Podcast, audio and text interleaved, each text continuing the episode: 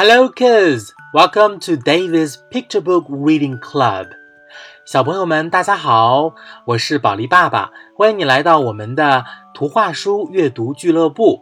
从今天开始呢，我将送给大家非常好听的英文绘本故事。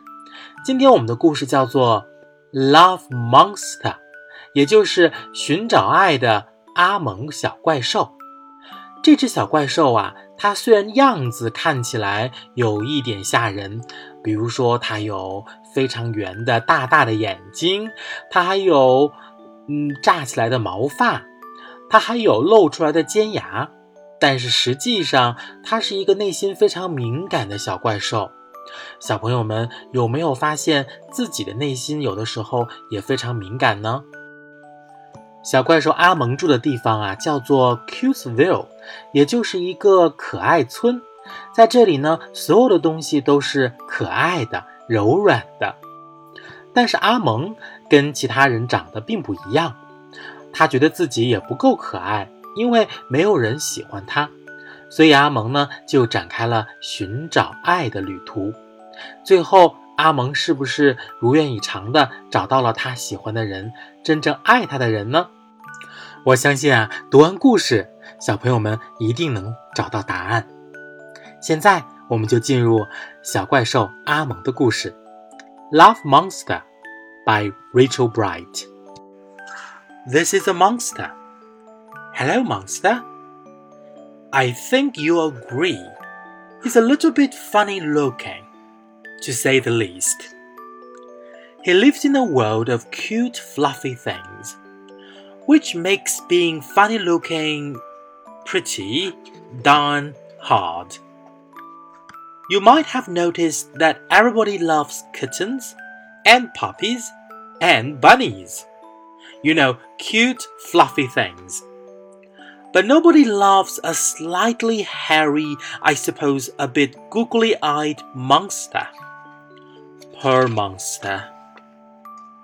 This might be enough to make a monster feel, well, a bit down in the dumps, but not being the mopping around sort. He decided to set out and look for someone who'd love him just the way he was. He looked high he looked low. He looked middle-ish.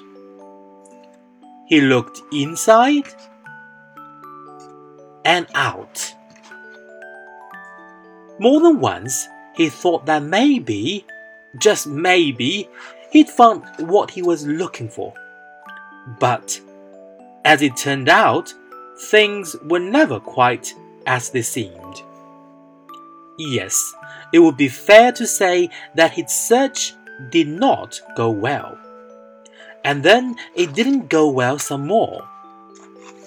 It didn't go well for such a long time, in fact, that it began to get dark and scary and, well, not very nice.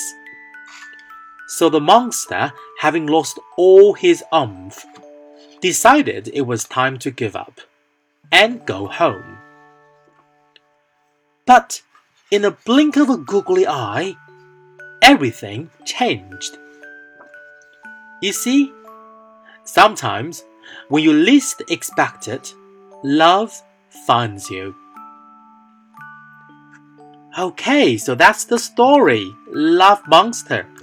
好啦，小朋友们，刚才我们听到的就是小怪兽阿蒙这个故事。那现在你告诉我答案，到底小怪兽阿蒙有没有找到喜欢他本来样子的那个人呢？没错， 阿蒙已经找到了喜欢他的人。你看，就是这样。有时当你最意想不到的时候，爱会找到你。好了，小朋友们，今天关于小怪兽阿蒙的故事，宝莉爹。就给大家讲到这儿了。那如果小朋友们还想听更多的有趣的英文故事，可以让爸爸妈妈关注微信公众号“宝莉英语实验室”，然后给我们留言，告诉我你最喜欢听哪个故事。在下一次的节目当中，宝莉爹就会讲给你听哦。好啦，我们下次再见，See you next time，拜拜。